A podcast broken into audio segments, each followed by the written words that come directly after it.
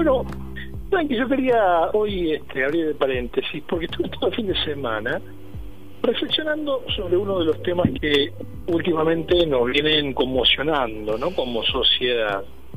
Un debate necesario en el, que en algún punto seguimos dividiendo aguas y sin ponernos de, acuerdo, ¿no? Uno de esos temas que se transforman en una causa nacional. Membrillo batata.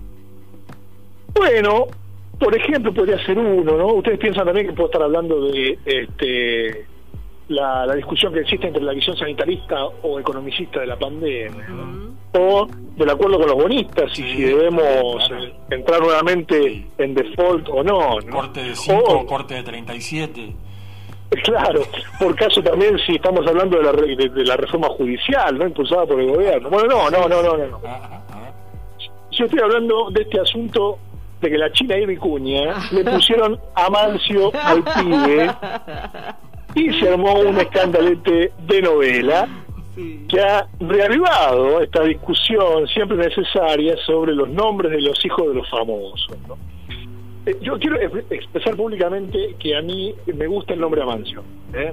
me, parece que está bueno. Más que Atahualpa, eh, viste que están discutidos con el de Oreiro también eh, a Joan Berlín Atahualpa lo, lo, abrazo con el corazón y, bueno, le digo que, que, el padre es un grosso, pero tiene esas cosas. ¿no?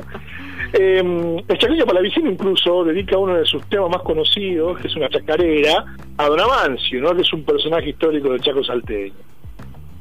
Y el asunto con los nombres, más allá de los famosos que buscan llamar un poco la atención, bautizando a sus hijos con términos impronunciables, o graciosos, o, o cool, eh, es que esos pibes después tienen que vivir, ¿no? Con esos nombres. Tienen que transitar la escuela primaria. Tienen que ir al jardín, a la escuela, al club, tienen que hacer amigos, acarreando el peso de un nombre con el que, este, bueno, sus padres quisieron mostrarse distintos. Ojo, cada pareja tiene derecho a elegir el nombre que le parezca para su hijo.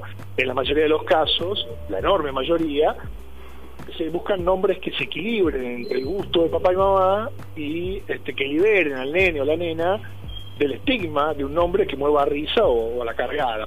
Incluso muchas veces se busca también que el apodo que el pibe va a recibir tenga cierto buen gusto, ¿no? Posiblemente la elección del nombre es uno de los primeros actos de responsabilidad parental que uno asume. Ahora, salirse del carril no es algo este, privativo de, de famosos o de celebrities, sino que hay más de un ignoto que salta a la fama porque se las ingenió para nombrar al hijo o a la hija, homenajeando a su equipo de fútbol o a su ídolo deportivo, que bueno, en algún caso puede ser hasta un piloto de carreras esloveno, ¿no?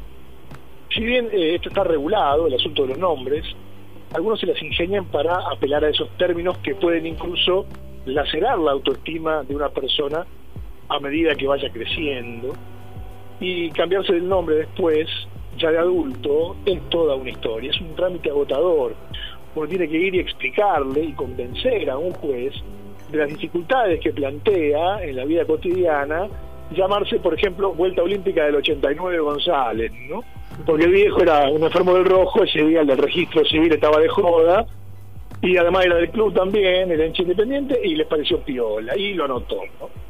Nuestro nombre es el primer legado de nuestros viejos, y en buena medida esa primera elección eh, que, establecemos con cómo nos llamamos es responsabilidad de ellos.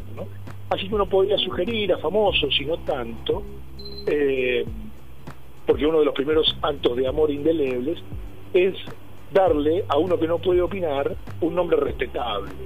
Después él o ella se encargarán de cuidarlo y no mancillarlo, pero bueno, esa ya es otra historia.